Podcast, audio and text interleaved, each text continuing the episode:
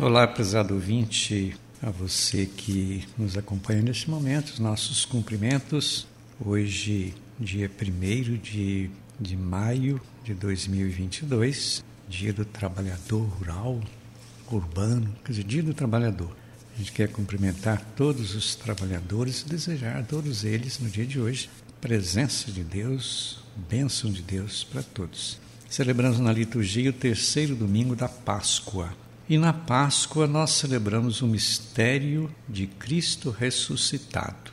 Nos 40 dias depois do domingo da ressurreição, Jesus vai se manifestando, eu diria assim, como homem e como Deus para os primeiros cristãos, principalmente para os apóstolos.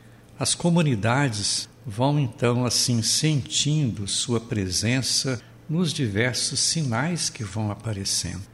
Jesus aparece aqui, aparece ali, come com eles, partilha o pão e assim por diante. Eu digo que hoje devemos nos deixar conduzir, conduzir na prática do amor cristão, vivenciando aquilo que Jesus, na sua manifestação, foi deixando transparecer para os cristãos.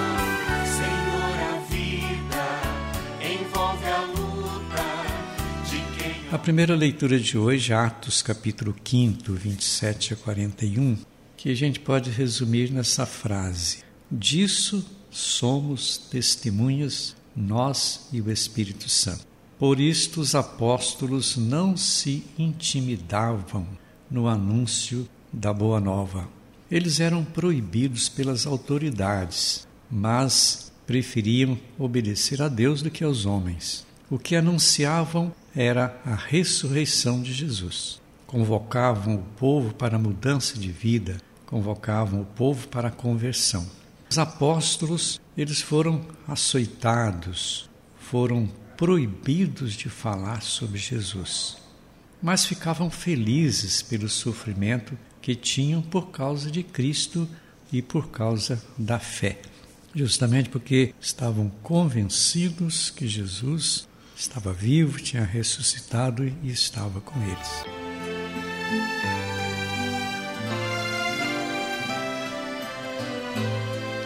Depois a segunda leitura, Apocalipse. No livro do Apocalipse, capítulo 5, do 11 ao 14, o cordeiro imolado é digno de receber o poder e a riqueza. É o que São João, no Apocalipse, nos fala.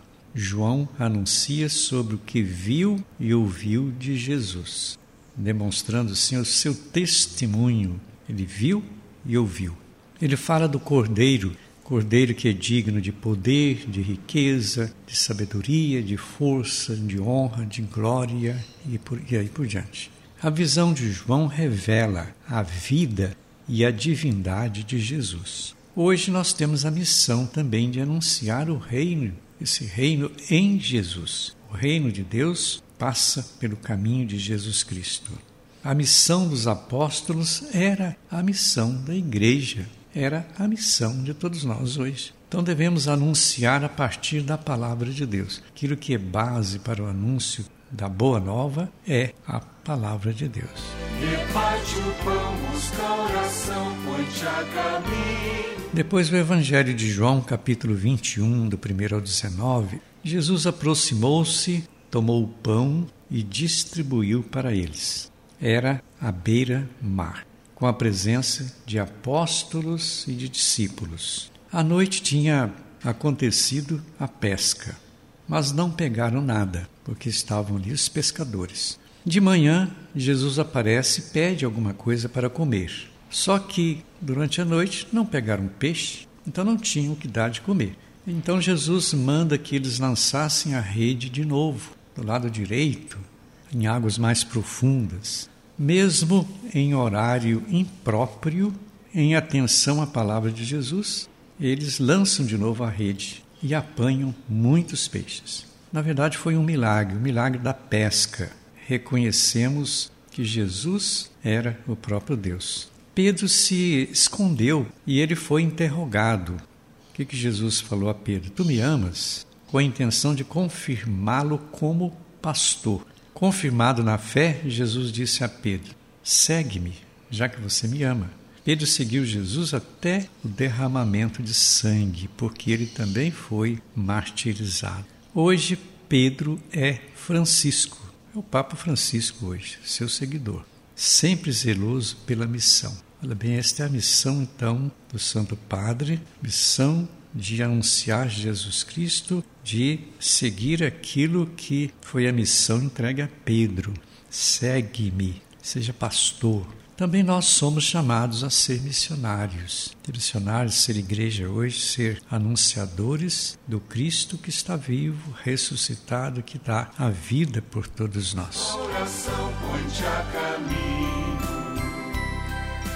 Pois é, esta é a mensagem então que a gente deixa para você neste terceiro domingo da Páscoa. Estamos aí nesse dia bonito, dia do trabalhador.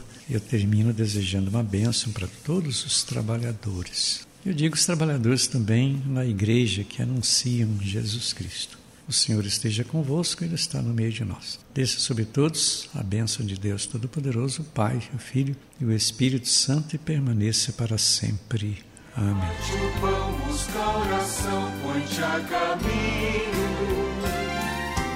Um tempo